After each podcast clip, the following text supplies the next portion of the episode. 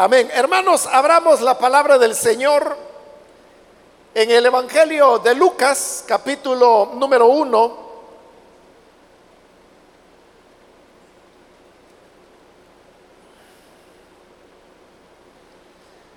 Estamos iniciando el estudio del Evangelio de Lucas. Ya hemos avanzado un poco, pero todavía nos encontramos en el capítulo 1. De manera que le invitamos a sumarse a este estudio que todos los lunes desarrollamos y en el cual vamos avanzando en el estudio de este Evangelio de Lucas versículo a versículo. Vamos a leer entonces la porción que corresponde en la continuación de este estudio. En el Evangelio de Lucas capítulo 1, nos dice la palabra de Dios, versículo 57 en adelante. Cuando a Elizabeth se le cumplió el tiempo de su alumbramiento, dio a luz un hijo. Y cuando oyeron los vecinos y los parientes que Dios había engrandecido para con ella su misericordia, se regocijaron con ella. Aconteció que al octavo día vinieron para circuncidar al niño y le llamaban con el nombre de su padre, Zacarías. Pero respondiendo su madre dijo, no, se llamará Juan. Le dijeron, ¿Por qué? No hay nadie en tu parentela que se llame con ese nombre. Entonces preguntaron por señas a su padre cómo le quería llamar. Y pidiendo una tablilla, escribió diciendo, Juan es su nombre. Y todos se maravillaban. Al momento fue abierta su boca y suelta su lengua y habló bendiciendo a Dios. Y se, llenaron de temor todos sus vecinos y en todas las montañas de Judea se divulgaron todas estas cosas. Y todos los que las oían las guardaban en su corazón diciendo, ¿quién pues será este niño? Y la mano del Señor estaba con él.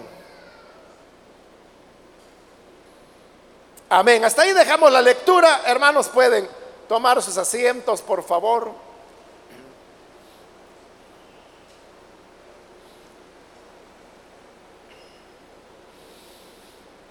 Hermanos, en este primer capítulo de Lucas, Hemos estado reflexionando en lo que se conoce como los relatos de la infancia. Ahora, en este momento tenemos el relato del nacimiento de Juan. Posteriormente vamos a encontrar el relato del nacimiento del Señor Jesús. Y aunque todavía hay entre los dos relatos de los nacimientos ciertos elementos comunes, ya no es como en los relatos del anuncio, que dijimos que, se va siguiendo la misma pauta, el mismo orden. Aquí no. Como digo, hay ciertos elementos comunes, pero también ya hay bastantes elementos que pertenecen ya sea a un relato o al otro. Lo podemos ver en cosas sencillas como por ejemplo la longitud de la narración. En el caso de el nacimiento de Juan, solamente tenemos en dos versículos se relata su nacimiento, que son el versículo 57 y el 58. Pero en el caso del Señor Jesús, usted puede ver que va desde el versículo 1 hasta el 7 del capítulo 2, donde se relatará el nacimiento de Jesús. Es decir, que el relato del nacimiento de Jesús es mucho más detallado y se extiende por más del triple de lo que es el relato del nacimiento de Juan. Y así otros detalles. Pero solamente menciono esto, hermanos, como un ejemplo para que veamos cómo se van a ir dando eh, ciertas similitudes, pero también diferencias en el relato de los dos nacimientos. Vamos entonces ahora, hermanos, al nacimiento de Juan el Bautista. Recordará que en la última oportunidad cerrábamos con el versículo 56 donde se nos dice que María, que había ido a visitar a su parienta Elizabeth, dice que permaneció con ella tres meses y luego se volvió a su casa. Cuando sumábamos esos meses al tiempo de la reclusión que María había tenido en su casa y luego al tiempo en que el ángel Gabriel le había anunciado a Zacarías que nacería este niño, han transcurrido los nueve meses. Entonces decíamos que aunque no se nos dice en el versículo 56, parece ser que lo que le puso fin a la visita que María estaba haciendo a su pariente Elizabeth fue el nacimiento de, de Juan en cierta manera como su sobrino. Entonces cuando ha nacido ya el niño es que María de las montañas de Judea se regresa a Galilea porque de acuerdo a este Evangelio de Juan hemos visto que ubica la vivienda de José y María en Nazaret. Ahora, en el relato que vamos ahora, que son los versículos 55 y 58, se nos narra cómo fue ese nacimiento, que María había presenciado, y como acabo de decir, eso fue lo que hizo que María diera ya por finalizada su visita y regresara a Galilea. Entonces dice el 57, cuando a Isabel, a Elizabeth, se le cumplió el tiempo de su alumbramiento dio a luz un hijo. Es decir, el embarazo llegó a su término, ella da a luz y al dar a luz resulta que quien nace es un niño, es un varón. Desde ese momento, la palabra y la promesa que el ángel Gabriel le había hecho a Zacarías comenzaba a cumplirse. Porque eso es lo que el ángel le había anunciado. No solo que Elizabeth concebiría y que daría luz, sino que también le había dicho que era un varón el que iba a nacer. E incluso le había dado el nombre que deberían ponerle al niño.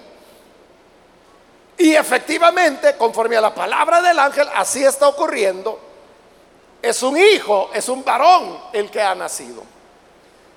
Luego en el versículo 58 se nos dice, y cuando oyeron los vecinos y los parientes que Dios había engrandecido para con ella su misericordia, se regocijaron con ella. Note que al leer este versículo, la idea, hermanos, que, que uno recibe o la impresión es que hasta ese momento ni los vecinos ni los parientes de Elizabeth sabían que ella había concebido. Recordemos que ella era ya una anciana y además había sido estéril toda su vida. Pero si ahora el versículo 58 está diciendo que ellos se regocijaban al oír que Dios había engrandecido para con ella su misericordia. Es porque en ese momento se estaban dando cuenta.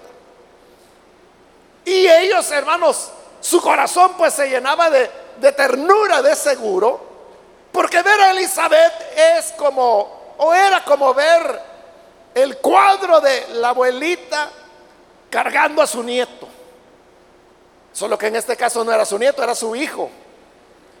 Pero estoy hablando del cuadro de esa imagen. Entonces, los vecinos, los parientes sobre todo, se alegraban por varias razones, porque todos sabían que ella era estéril. El ángel Gabriel se lo dijo a María, le dijo, mira, esa tu parienta Elizabeth, la que la gente llama la estéril. Así era conocida en las montañas de Judea. Ah, donde la estéril. Ah, Zacarías, el esposo del estéril. Todo el mundo sabía que Elizabeth era estéril, pero ahora es madre, ha nacido, ha tenido un hijo.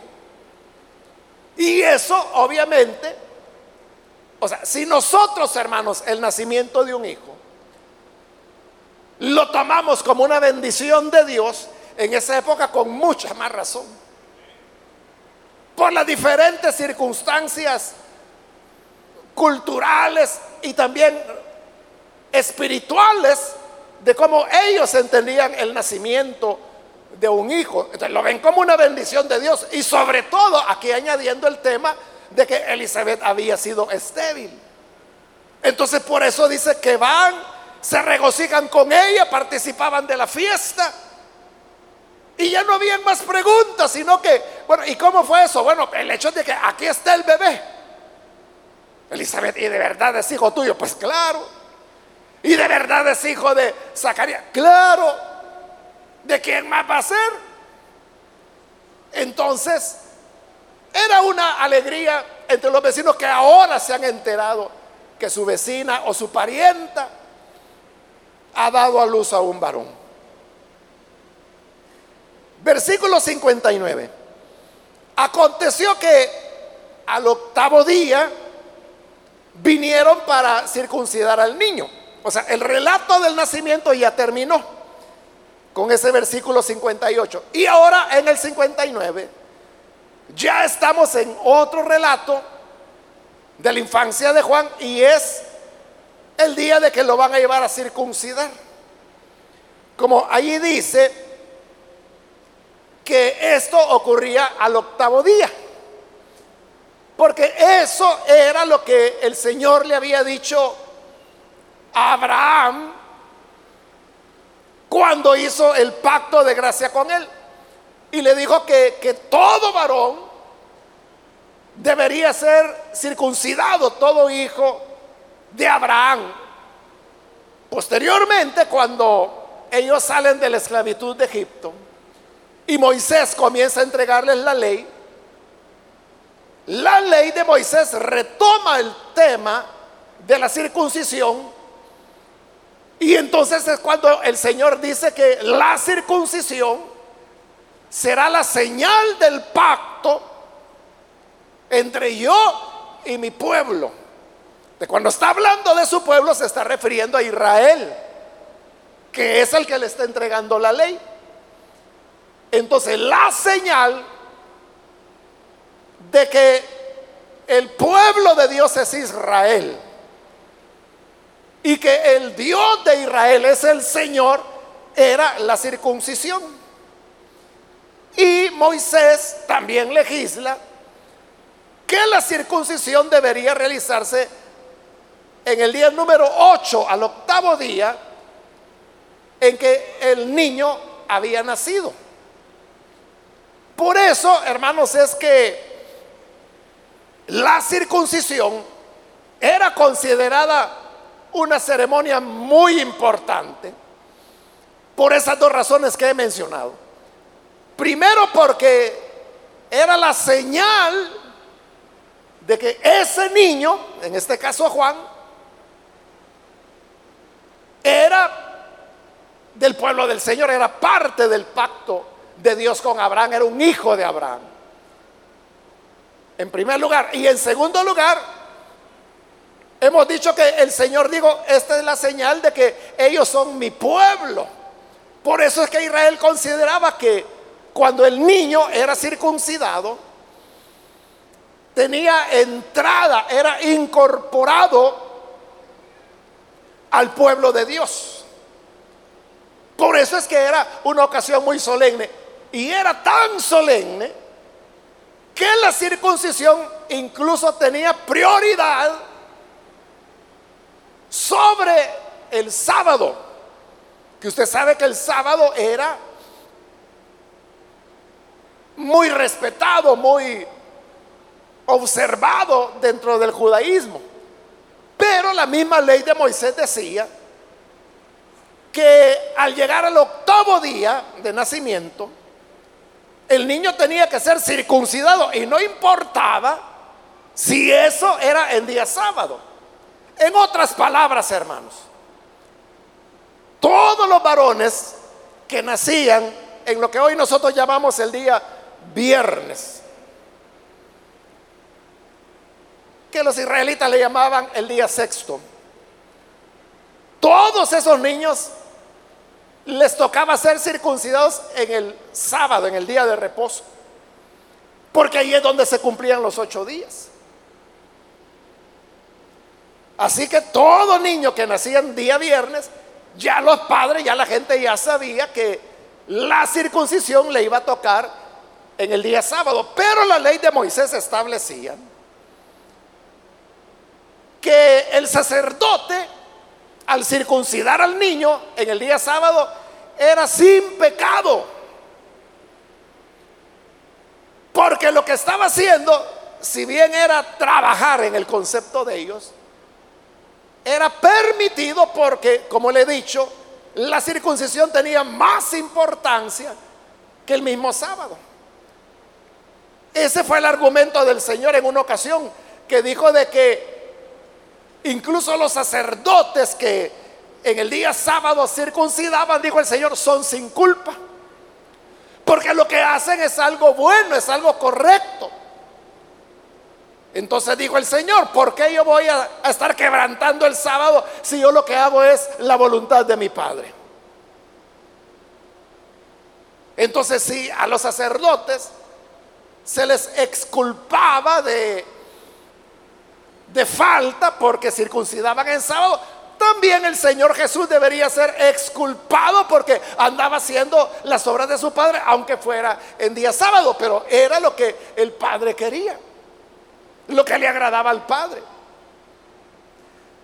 Claro, no sabemos, hermanos, qué día nació Juan y por lo tanto tampoco sabemos qué día era el octavo de su nacimiento.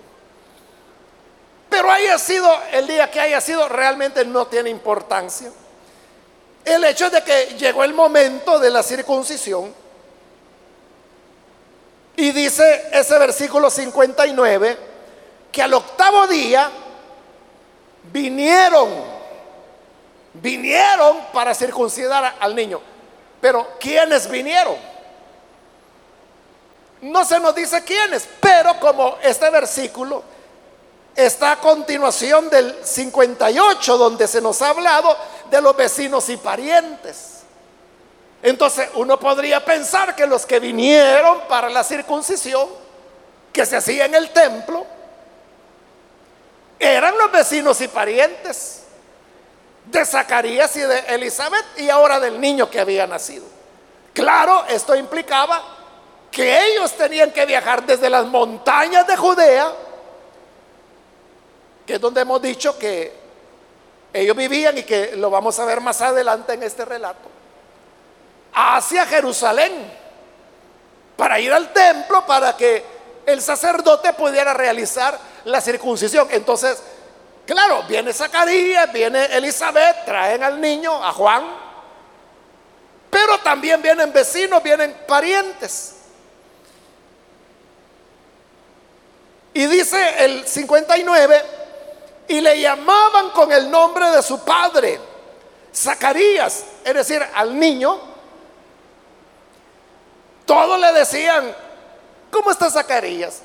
Y qué lindo Zacarías. Ajá, Zacarías, llegó el día de tu circuncisión. Vaya, Zacarías, hoy vas a comenzar a ser parte del pueblo de Dios. Hoy tendrás la señal del pacto que nuestro Dios hizo con nuestro padre Abraham. Y todos se referían a él como Zacarías. Entonces, esto, hermanos, ha llevado a pensar por el relato, ¿no? No lo dice directamente, pero es una conclusión lógica, que si lo estaban llamando con el nombre de su padre Zacarías, era porque en la circuncisión era cuando les adjudicaban nombre al niño que había nacido. No hay, hermanos, en, en toda la escritura ninguna recomendación, ni orden, ni nada que dijera que en el día de la circuncisión era cuando se le debería poner nombre a los niños. No era así. Es más, se cree, hermanos, que no era una costumbre hebrea.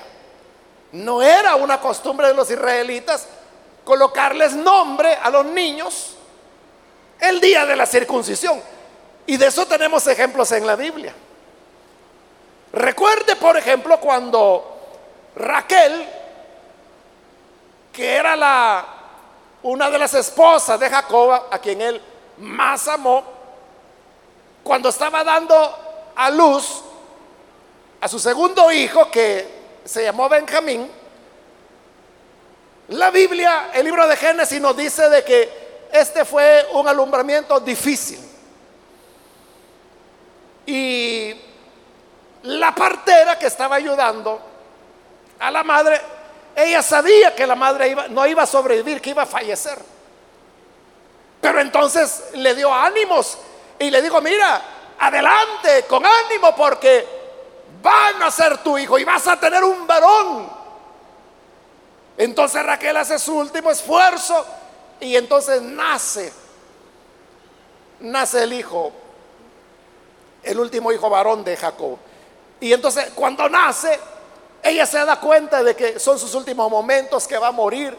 Entonces, como va a morir, entonces dice que al niño le llamó Benoni, pero note, el nombre se lo está dando en el momento de nacer. Porque Benoni era una palabra que sonaba como a tristeza. Entonces ella decía, hijo de mi tristeza, porque ¿Por qué tristeza? Porque ella sabía que iba a morir. Que ella no iba a disfrutar a su hijo. Y efectivamente fallece. Pero cuando Jacob se da cuenta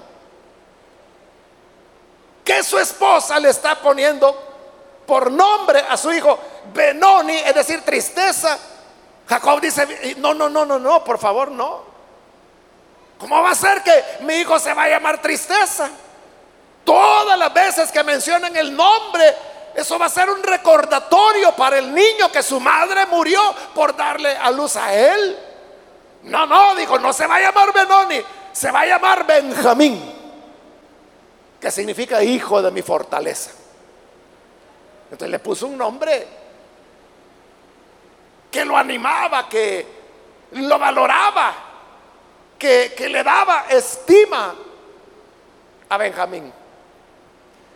Pero note, tanto su madre como su padre le están poniendo el nombre el día del nacimiento, en el momento del nacimiento. O sea, eso es lo que la Biblia dice. Sin embargo, aquí vemos que por el relato, como digo, que estamos leyendo, que parece que ya para el siglo primero, que es cuando todo esto aconteció, ya la costumbre era que era el día de la circuncisión que les ponían el nombre. Ahora, se cree, hermanos, porque como no hay un documento que diga cuándo se comenzó a hacer esto, pero se cree que esta fue una herencia de los griegos. Recuerde que los griegos tuvieron conquistada la tierra de Israel allá del año 333, 334 en adelante los griegos estuvieron, controlaron la tierra de Israel.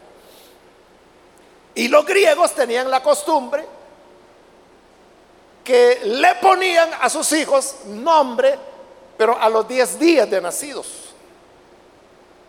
¿Y por qué hasta el día 10? Porque, hermanos, en esa época la mortalidad infantil era elevadísima, era muy alta. Entonces, había muchas probabilidades que un niño recién nacido muriera pronto, o sea, antes de cumplir los 10 días. Pero si un niño lograba llegar al número 10, al día 10 de su nacimiento, eso ya, hermanos, daba bastantes posibilidades de que el niño iba a sobrevivir, porque así es como ellos sabían que habían tenido un hijo que hoy en la actualidad un médico le llamaría niño sano. Hoy una madre, un padre puede saber que su hijo es sano en el momento, porque eh, eh, si hay un pediatra, pues a la hora del nacimiento, el pediatra ve los elementos generales dice, sí, niño sano, todo está bien. Y le dice a la mamá, felicidades, todo está bien con su niño. Pero los griegos que no tenían la medicina tan avanzada como ahora, era esperar si sobrevive hasta el día 10 es que es que va a sobrevivir. Ahí es donde le ponían nombre. Entonces se cree que por esta costumbre que tenían los griegos que gobernaron a los israelitas un poco más de 200 años, imagínense. Un poco más de 200 años. Es como que si los españoles todavía, como que si todavía El Salvador fuera parte del reino de España, ¿verdad? Y los españoles todavía no gobernaran. Que no tenemos 200 años nosotros. Y los israelitas tenían más de 200 años de estar bajo el control y el dominio de los griegos. De los griegos. Entonces, tiempo suficiente para aprender las costumbres.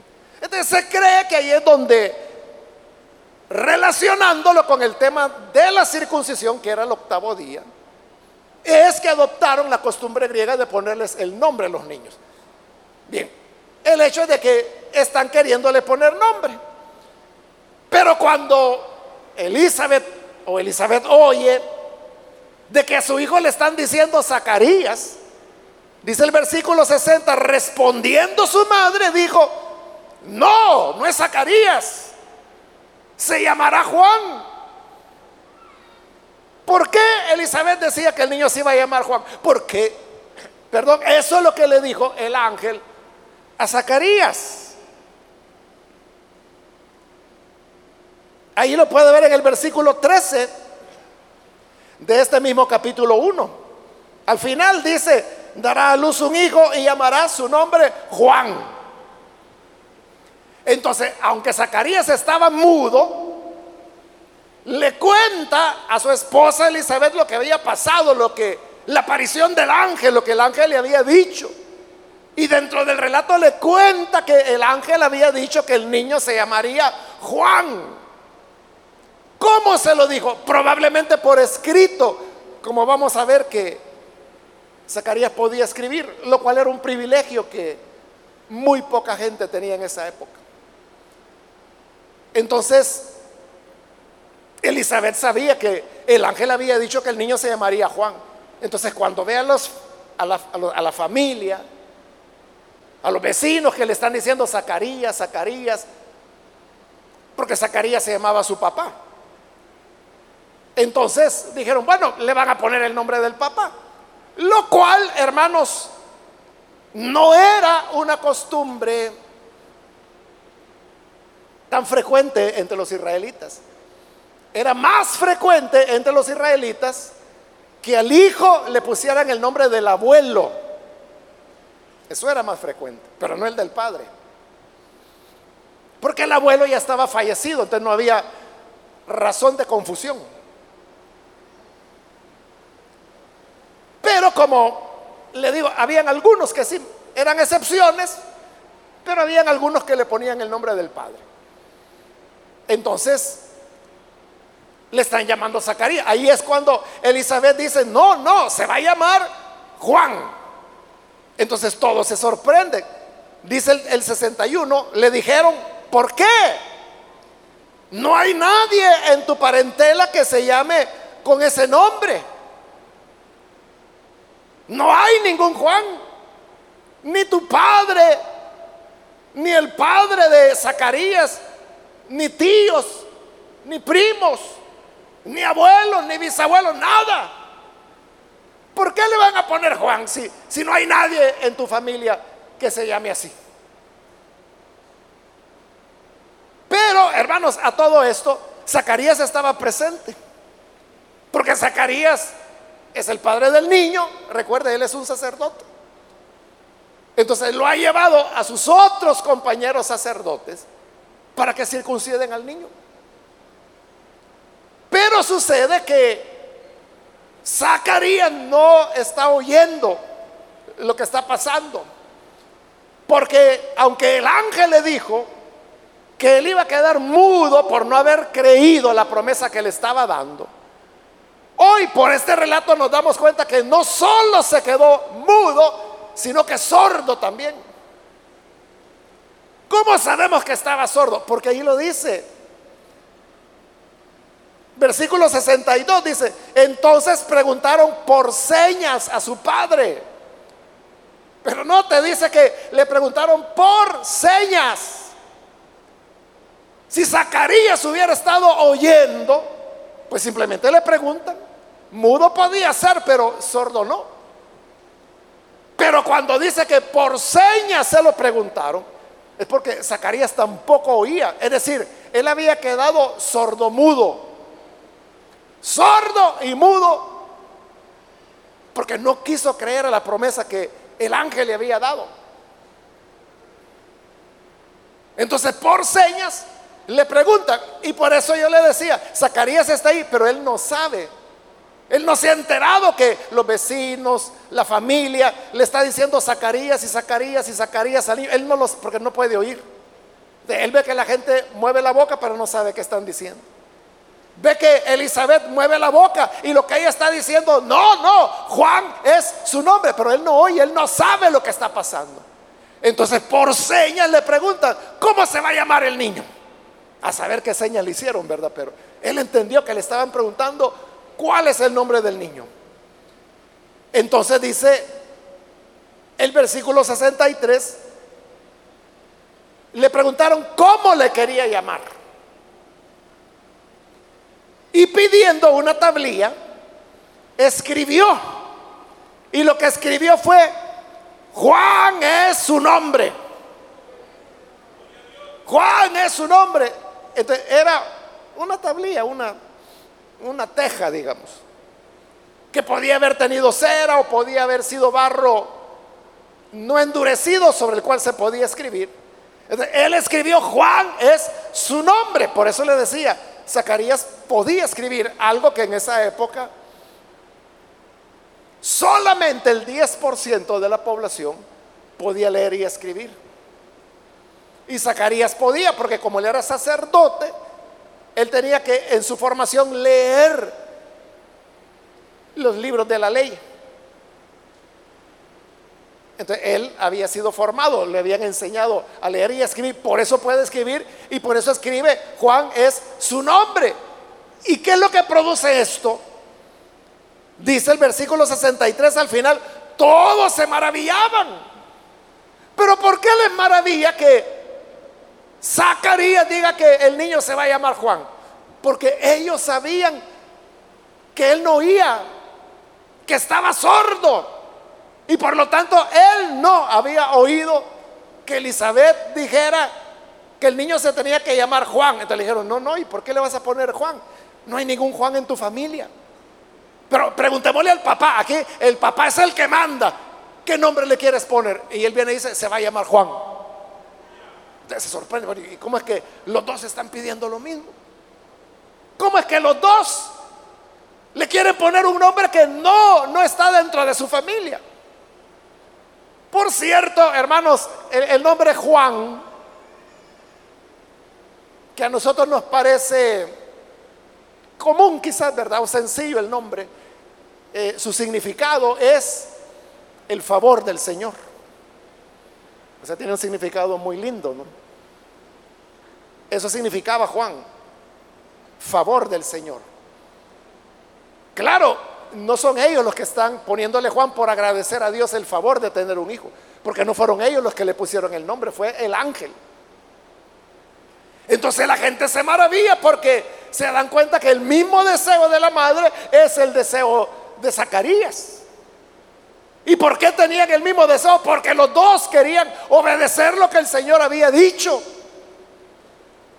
Cuando hay dos o más personas que lo que anhelan, lo que desean es obedecer al Señor, hacer la voluntad de Él, esas personas se ponen de acuerdo. Entran en un acuerdo porque tienen la meta común de agradar a su Señor. Elizabeth quería agradecer al ángel, no agradecer, obedecer la instrucción que le había dado de parte del Señor, que el niño se llamara Juan. Y por su parte, Zacarías dijo, no, se va a llamar Juan porque si por haber preguntado cómo iba a ocurrir esto me quedo mudo y sordo, si le cambio nombre a lo, mejor me malmata. No, se va a llamar Juan. Entonces lo que une a las familias, lo que une a las personas, lo que une a las parejas, es su anhelo de hacer la voluntad de Dios. Es su anhelo de obedecer al Señor. Eso los hace concordar. Y es una concordancia tal que aquí los parientes, los vecinos se, maravillaban.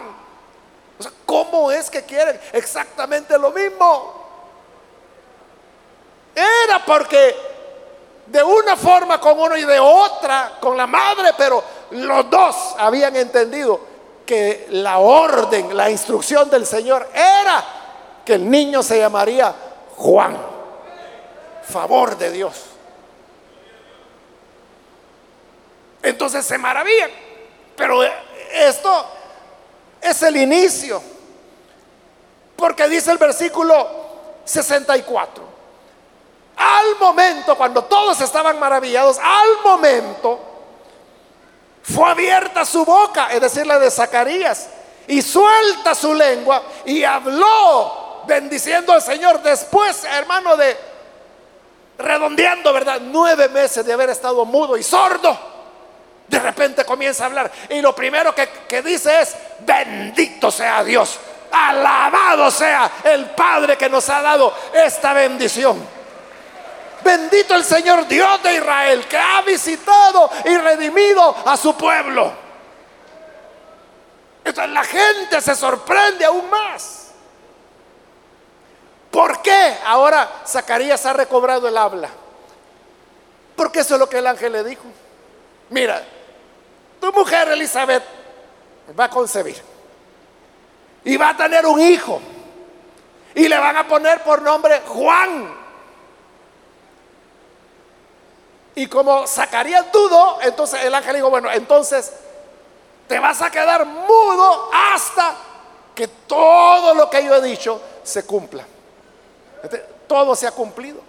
Quedó embarazada, tuvo a luz el hijo, era varón y ahora están diciendo y su nombre será Juan. Por lo tanto le pusieron el nombre de Juan al cumplirse todas las palabras del ángel terminó la reprensión y ya pudo recobrar la vista y comenzó a oír, a hablar y a alabar al Señor. Cuando la gente vio esto, dice el versículo 65, se llenaron de temor todos sus vecinos. Y en todas las montañas de Judea, ahí está, ¿verdad? Vivían en las montañas. Se divulgaron todas estas cosas. Pero quiero llamar su atención a algo. Primero es que el versículo 64 comienza diciendo, al momento fue abierta su boca. Al momento. Esa expresión en el griego es una sola palabra. Y que en el Evangelio vamos al español, más bien vamos a ver que la traducen como acá, al momento, pero también puede ser al instante, también puede ser tan pronto. Y le estoy llamando la atención a esto porque este es parte del lenguaje que Lucas utiliza para describir todos los milagros que van a ocurrir. Cuando lleguemos ya a la vida de Jesús, cuando Él ya es adulto, comienza a sanar a los enfermos, comienza a echar fuera demonios, comienza a resucitar muertos. Pero cada vez que Él hace algo, usted verá que Lucas dice tan pronto o inmediatamente. O como lo dice acá, al momento. Porque es parte del relato de Lucas para relatar algo milagroso, o sea que sucedió instantáneamente, sucedió al momento, sucedió inmediatamente, es parte del milagro. Ese es un elemento. El otro es que dice que lo que veíamos en el 65, se llenaron de temor. Y ese es el otro elemento que aparece en los relatos de los milagros que veremos en este Evangelio de Lucas. Y es que Lucas siempre dice que la gente se llenó de temor o que sintieron temor. O como aquí lo está diciendo, que los vecinos, dice, se llenaron de temor, todos. Y en todas las montañas de Judea se divulgaron todas estas cosas. Entonces, esos tres elementos, maravillarse, que ocurre inmediatamente y que les da temor, esos tres elementos los vamos a encontrar en los milagros y maravillas que Lucas va a relatar en su evangelio. Aquí lo estamos viendo por primera vez. En otras palabras, ¿qué es lo que Lucas nos está diciendo acá? Que esto de que Zacarías hablara es un milagro que se está añadiendo a los milagros que ya ocurrieron. Primero, que la estéril, la anciana, tenga un hijo. En segundo lugar, el milagro de que sin saberlo, porque no oía, Zacarías dijera que el niño se llamaría Juan, como lo decía su madre. Y en tercer lugar, el tercer milagro es de que ahora su lengua se suelta, vuelve a oír, vuelve a hablar y alaba al Señor. Entonces son como tres milagros, uno tras otro. Pero note, ¿qué era lo que los vecinos y familiares querían hacer? Ponerle Zacarías. ¿Por qué? Porque ese era el nombre del Padre.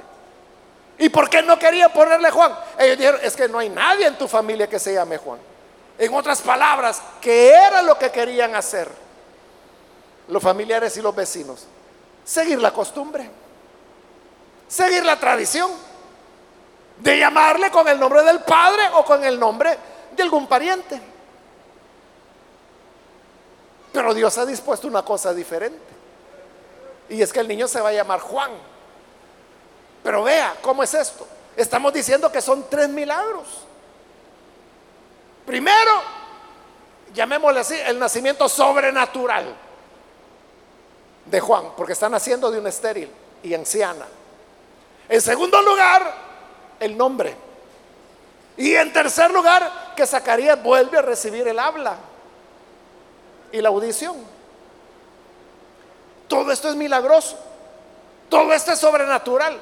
Pero todo esto sobrenatural, los vecinos y familiares lo que querían era encajonarlo dentro de las tradiciones. ¿Y cuál era la tradición? ¿Cuál era la costumbre? Ponerle el nombre de un familiar. Por eso le llamaban Zacarías. Pero a eso se opone rotundamente. Elizabeth dice, no, se va a llamar Juan. Y cuando le preguntan a Zacarías dice, su nombre es Juan. ¿Qué significa esto? Hermano, que aquellas cosas maravillosas que Dios quiere hacer en su vida, los hechos sobrenaturales, los milagros,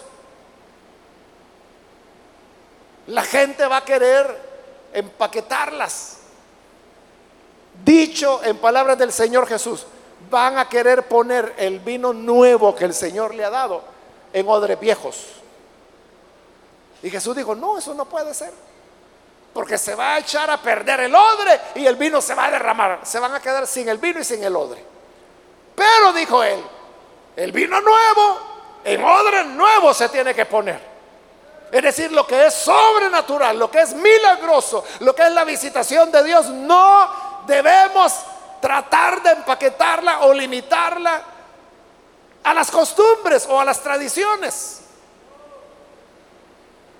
Porque todo avivamiento, toda visitación de Dios precisamente consiste en romper esos moldes, en romper la tradición. Pero cuando se le quiere encapsular de nuevo en la tradición es como querer detener a Dios o querer limitar su movimiento. Pero el movimiento de Dios es eso, es un movimiento. Y como es movimiento hay que dejar que corra, que fluya. Entonces no tenemos que resignarnos. A, que nos digan, oiga, pero ¿y por qué hacen eso? Y no puede ser de otra manera. Ya, hermanos, en algunas ocasiones, esto solo como un ejemplo pequeño, ¿verdad? Ya les he contado que el tema de las vigilias, esa es una cuestión de la iglesia latinoamericana, de México para abajo. Pero digamos, en el primer mundo, Estados Unidos, Canadá, Europa, ellos no saben qué es vigilia. Y no entienden por qué nosotros la hacemos. Y en alguna ocasión le habré contado de que en una ocasión un pastor gringo, un estadounidense, eh, él supo que nosotros hacíamos vigilias. Entonces él me preguntó y me dijo, ¿y por qué hacen vigilias? Y dije, bueno, para orar, para buscar al Señor toda la noche. Y, me dijo, y no lo pueden hacer de día, me dijo él. Entonces note, él lo que quiere es llevar las cosas, llevar la manifestación de Dios, llevar la búsqueda de Dios, digamos así, a algo, a una normalización. Porque el punto de él era, ¿y por qué de velarse? ¿Y por qué de noche? Que solo de noche se puede orar. No se puede orar de día. Por supuesto que se puede orar de día. Claro. Pero ¿qué es lo que ocurre? que, en la vigilia, es que hermanos, si en las vigilias no ocurriera nada, ¿por qué en las iglesias latinoamericanas, como le digo, desde México hasta el fin del mundo, allá Argentina y Chile, porque todas las iglesias hacen vigilia, los latinoamericanos. Bueno, los coreanos también la hacen, son otra, allá en Asia son una excepción, ¿verdad? Aunque realmente la hacen hasta la medianoche, no es como en el caso nuestro que hasta ver el sol, ¿verdad? Pero ¿por qué si lo hacemos?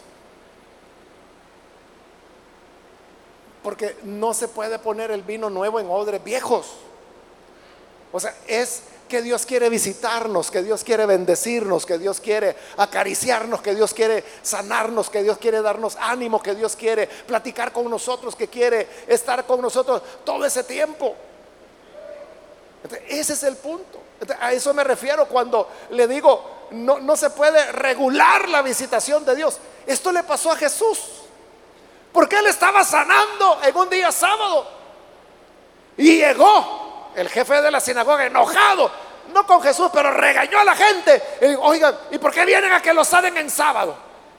Siete días tiene la semana, vengan cualquier día, menos el sábado. ¿De qué quería? Regular los milagros.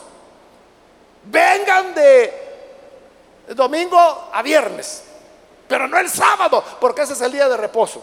Y Jesús le dijo, hipócrita. Cuando tu burro tiene sed en el día sábado, no lo desatas y lo llevas a beber. Entonces, ¿cómo yo no voy a desatar las enfermedades y problemas que tienen todos estos hijos de Dios? Entonces, Jesús lo que estaba diciendo es, es el momento de Dios, es la visitación de Dios. Y por ser la visitación de Dios, no la puedes encajonar, no, no le puedes poner horario, no puedes decir es de domingo a viernes. No se puede, hermanos, decir enfermo se va a orar de 5 a 6 de la tarde. Y el que no venga a esa hora, pues que se aguante. O sea, no se puede. Porque el Señor lo va a hacer en el momento que Él desee. Amén, hermanos. Y cuando se hace como el Señor dice, se rompió la tradición no hay nadie en tu familia que se llame Juan. ¿Qué importa? Dijo Elizabeth. ¿Qué importa? Dijo Zacarías. Pero el Señor así lo dijo. Cuando eso se hace, ocurre el milagro. Ellos se sorprendieron y se sobrecogieron de temor. Y dice que en todas las montañas de Judea todos comenzaron a contar estos milagros que habían ocurrido. y finaliza con el 66. Todos los que oían estas cosas las guardaban en su corazón. No lo olvidaban. Y se hacían una pregunta, ¿quién será este niño? ¿Quién llegará a ser este niño? ¿Qué cosas tan maravillosas han rodeado a su nacimiento? Es una pregunta que tendrá respuesta. Aproximadamente 30 años después. Pero mientras tanto, dice, la mano del Señor estaba con él, es decir, con el niño. Y esto es lo último que se nos dice de Juan en su infancia. La próxima vez que el Evangelio lo menciona, ya Juan está adulto. Entonces, su infancia, su adolescencia, su juventud, se resume en lo que dice aquí Lucas. La mano del Señor estaba con él. Y esto de que la mano del Señor estaba con Juan, significa que el Señor siempre lo acompañaba. El Señor siempre estaba ahí. Y Dios platicaba con él. Porque en estas pláticas es cuando Dios le dice a Juan, mira, aquel que yo he prometido vendrá. Y cuando venga, tú lo vas a conocer. Porque hay una señal por, la cual lo conocerás. Y es aquel sobre quien veas venir el Espíritu Santo.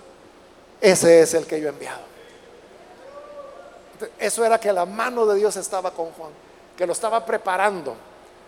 Lo lleva al desierto porque ahí es donde, o sea, Juan baja de las montañas y se va al desierto, al valle del Jordán.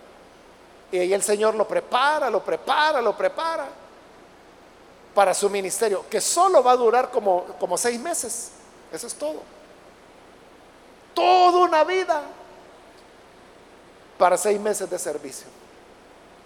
Pero como dijo Jesús, de los nacidos de mujer, ninguno más grande que Juan el Bautista. Hermanos, que el Señor nos ayude a guardar estas enseñanzas, así como los vecinos, dice que oían estas cosas y las guardaban en su corazón. Y se preguntaban, ¿quién entonces va a llegar a ser este niño? Guardemos nosotros estas enseñanzas para que la gracia de Dios se manifieste en nuestras vidas. Vamos a cerrar nuestros ojos y antes, hermanos, de hacer la oración, yo quiero invitar a las personas, amigos o amigas, que todavía no han recibido al Señor Jesús como su Salvador. Pero si este es su caso, yo quiero invitarle para que hoy usted pueda venir y pueda recibir la salvación que el Señor le da. Recordemos que lo que Dios hace es sobrenatural rompe los moldes, rompe las costumbres, rompe las tradiciones. Pero así es lo de Dios. Yo quiero invitar entonces si hay alguna persona, algún amigo o amiga que hoy necesita venir a Jesús y recibirle como Salvador. Es primera vez que lo va a hacer. Por favor, ahí en el lugar donde se encuentra, póngase en pie en señal de que usted desea recibir a Jesús y nosotros vamos a orar por usted. ¿Hay alguna persona?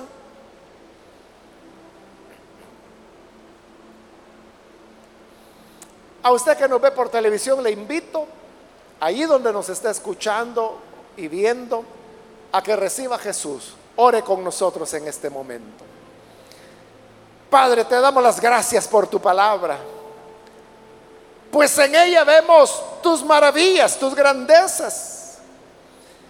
Y ahora, Padre, venimos para ofrecer a ti nuestra vida, entregarte